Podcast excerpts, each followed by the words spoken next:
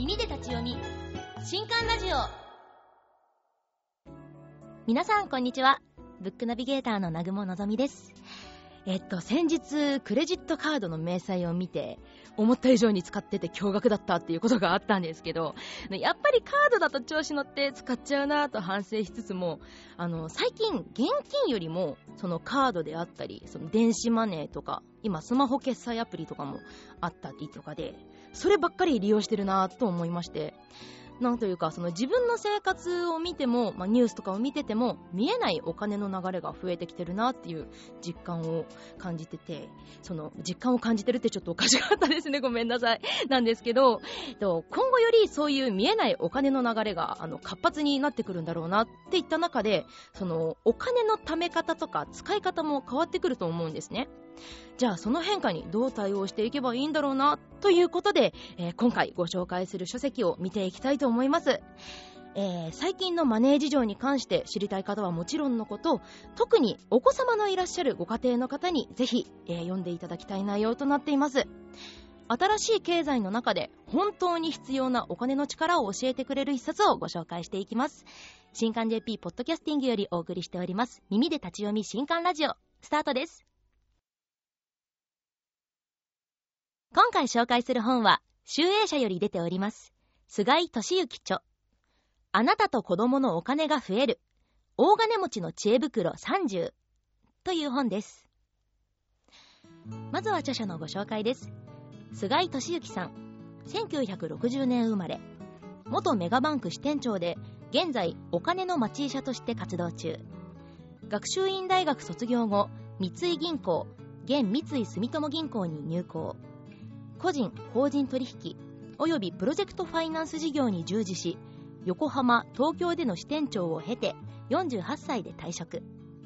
2012年に東京田園調布カフェスジェールコーヒーをオープンし銀行員としてのお金を貸す側不動産投資家としてのお金を借りる側両方の視点を生かして毎年安定した収入を得ることに成功した経験をもとに全国の講演会で講師として活動するほかテレビラジオ等にも多数出演されています。はい今回は大金持ちの知恵袋というテーマでお送りしていきます。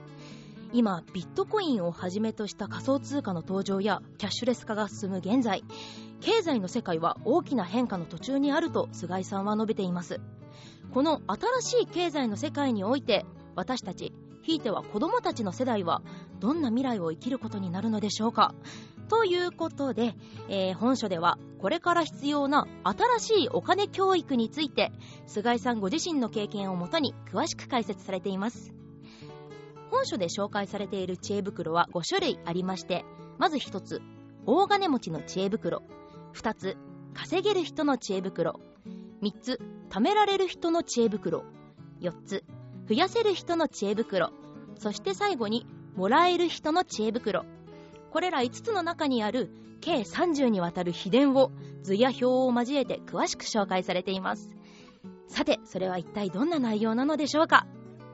といったところで今回はスタジオに著者の菅井さんをお迎えしてより詳しくお話を伺っていきたいと思いますそれでは、こちらの音声をどうぞ。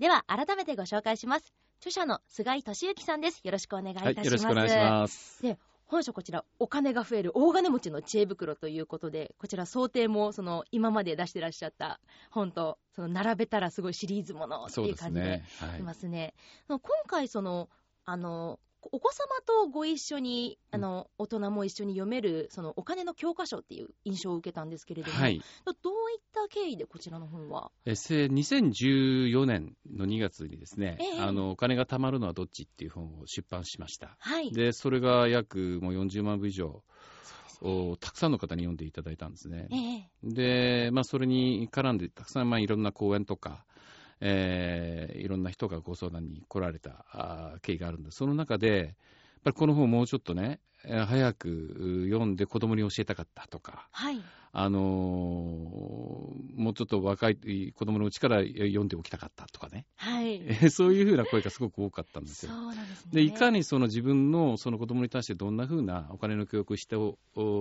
すればいいのかっていうふうに悩んでいる、はい、るお母さんたち、お父さんたちっていうのはすごく多いんだなっていうことがね、すごく印象に残っていて、えー、今回改めて、その、まあ、子供に対してどういうふうなお金の教育をしていったらいいか、はい、そしてまたそれを教えるお父さんお母さん自身が、じゃあ分かってるかっていうと、そこなんですよね。ね、だからやっぱりそこをまあ両方、あの、一緒に、一回ちょっとお金ってなんだっけと。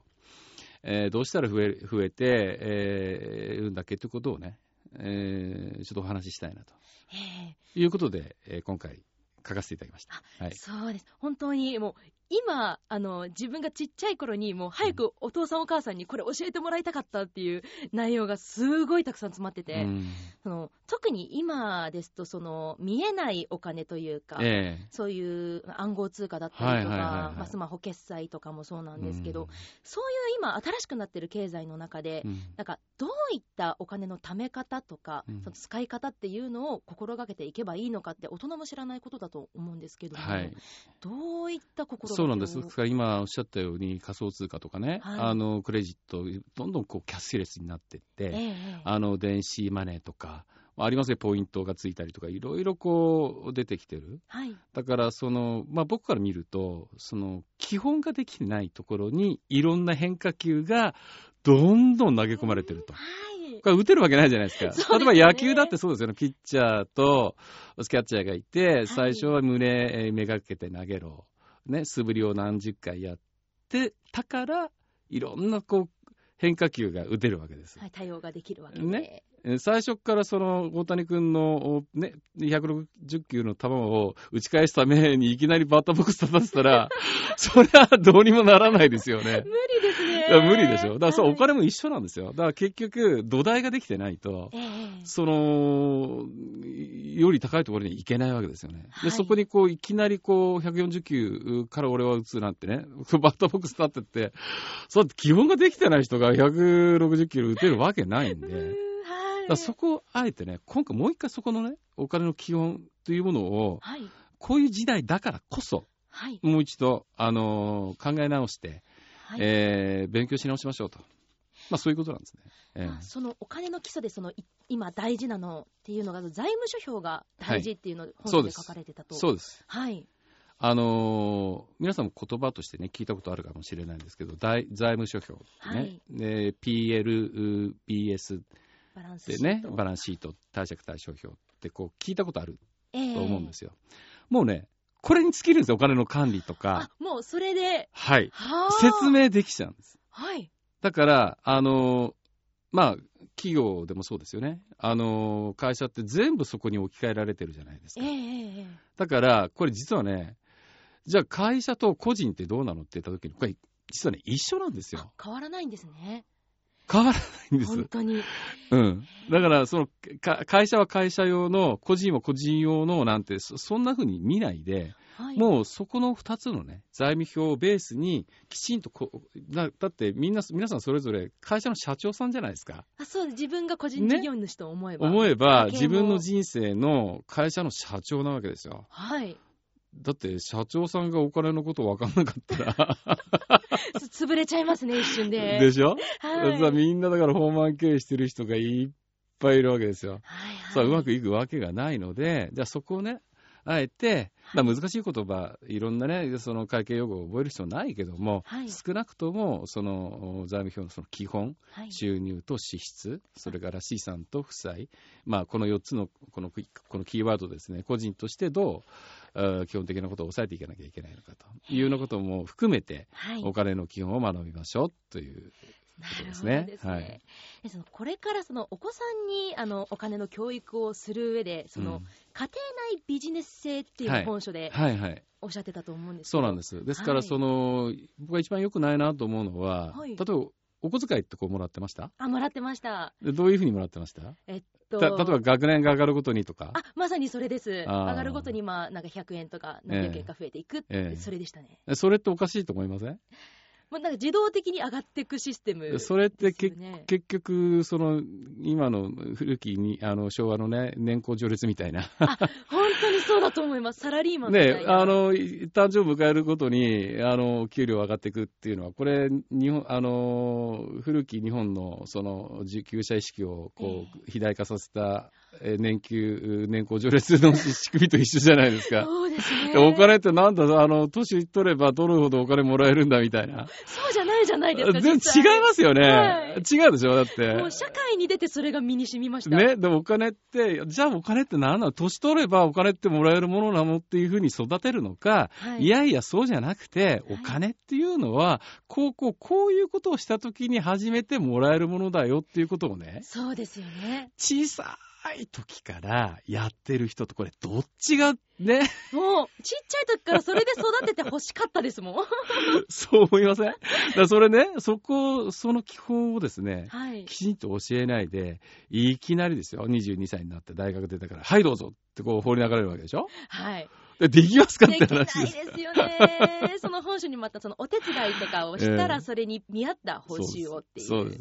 だだから結局お金というのは人を感動させたり、はい、その、うん、一緒の困ってることをね、その発見して、で、それを自分が身をもって、あの、解決すると。はい。で、そご褒美と。で、初めてもらえるもんじゃないですか。そうですね。だこの繰り返しですね。これ、ずっとビジネスってそういうもんですよね。はいはい。だからそれはもう、あの、小さい時から教えてあげたいと、そ、ね,、の稼げる子供にはならない。ということですよね、お子様をその何でも解決マンにするっていうお話ですよね、うん、そうです。でそうやって稼ぐ力を身につけてまたその稼いだお金をどうやって管理するか、はい、その管理の仕方を、ね、そうです。でだからそこのどうやって管理するかっていうところの具体的なノウハウであるとか、はい。えー、いうのもお伝えしてますし、はい、合わせてそのどうそれだけじゃやっぱり足りなくてこれからはどんどん複雑化専門化していくじゃないですか世の中って、えー、全部それを網羅しようと思ったってこれは無理でしょはっきり言って。思います、ね、やっぱりいろんな人に助けてもらわなきゃいけない。そういう自分になっていかなきゃいけない、えー、これからどんどん進んでいくわけですから。で、ね、自分の子供がそういう中でわがままでね、人から嫌われてたからもその助けてもらえない人だったらば、やっぱりのだれ死にしちゃうわけですよ。うん、だからそういう意味では、やっぱりそういう意味でのその信用とか信頼とか、人から助けてもらえる力っていうのを、やっぱり小さい時から教え込んでいく、えー、信用残高を増やすって、そういうことです。ですよね、そこ、むしろこういう仮想通貨とかね、はい、そういう時代だからこそ大事なのは、そこなんですよ。そこがね、はい貨幣っていう形に、あるいは通貨っていう形に置き換わってるだけなんですよ。あ、信用がお金ってことなんですね。そう、だからそこをね、どう増やしていくんですか？守っていくんですか？っていうことが肝なんですよ。はいはい。それをそのお子様に、親自身が理解してないと伝えられないので、でうん、どういうふうに教えていったらいいかって、何か具体的に一つアドバイスありませんか？いや、もうですから親がまずやるということですよね。あもう親が実践してるのを、えー、例えばその親の失敗とか、親がお金に関して今までは、うん、おっしゃる通り、その結局、お金のことってね、なんとなく子供には黙っておこうとか。そうですよ。何か言っちゃいけない。ね、言っちゃいけないとか、本当お金なんてないくせにあるように子供に見え張ってみたりだとか。ありますよね。あそんな、まあ、親会社と、会社に例えれば、親会社と子会社なわけですから、えー、そこはちゃんと連結して、お互いが分かってないと、はい、破綻しちゃうわけですよ。だからもう本当、もうオープンにしていいんです。できないものはできない。よその、よそのうちはよそのうちと。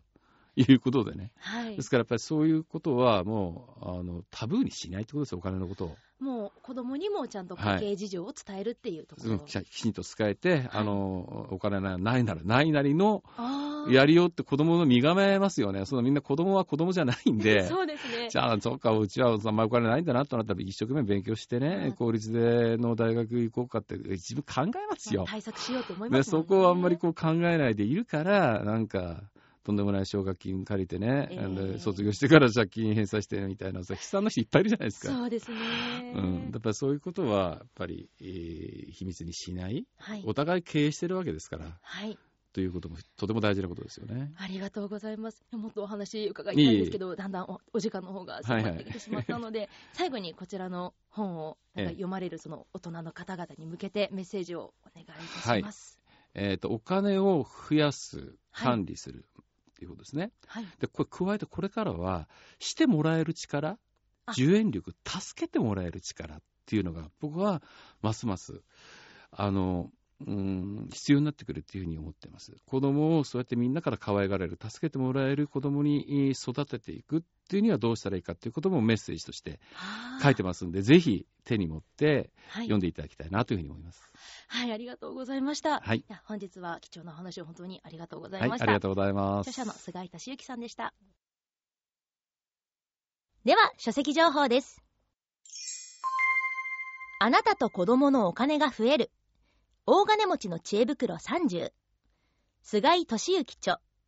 集英社より税別1300円で発売中です。新刊ラジオお別れの時間となってしまいました。今回のお話いかがでしたでしょうか？本当に自分のその子供時代を思い出すと、定額お小遣い制、かつそのお金の話は、まあ、その共有されなかったというかほとんどしなかったなと記憶してまして本書の中で書かれてたその働きお手伝いに見合った報酬制であったりとかの家の中でお金の話をしっかりするその家族会議の時間を設けるっていう内容がありまして小さい頃からそういった話をしていけば社会に出た時の行動の仕方とかそういうのもきっと変わってくるんだろうなって思いました。本当にちっちゃい頃にこの本書の内容を親に見せたいですもん。教えてお金の話っていうので、もしもその今お子様がいらっしゃるご家庭の方いらっしゃいましたら、ぜひこの本書参考にお子様とお金の話していってほしいなって思います。ということで、そのお子様と一緒に実践するもよしですし、もちろん今後自分自身がどう稼ぐかっていう、そのファイナンスリテラシーの基礎の基礎を教えてくれる一冊でもありますので、ぜひ本書を参考にお金に対する考え方をアップデートしてみてはいかがでしょうか。といったところで、今回の新刊ラジオはここまで。また次回お会いしましょう。お相手はブックナビゲーターの南雲のぞみでした。この配信は、集英社の提供でお送りしました。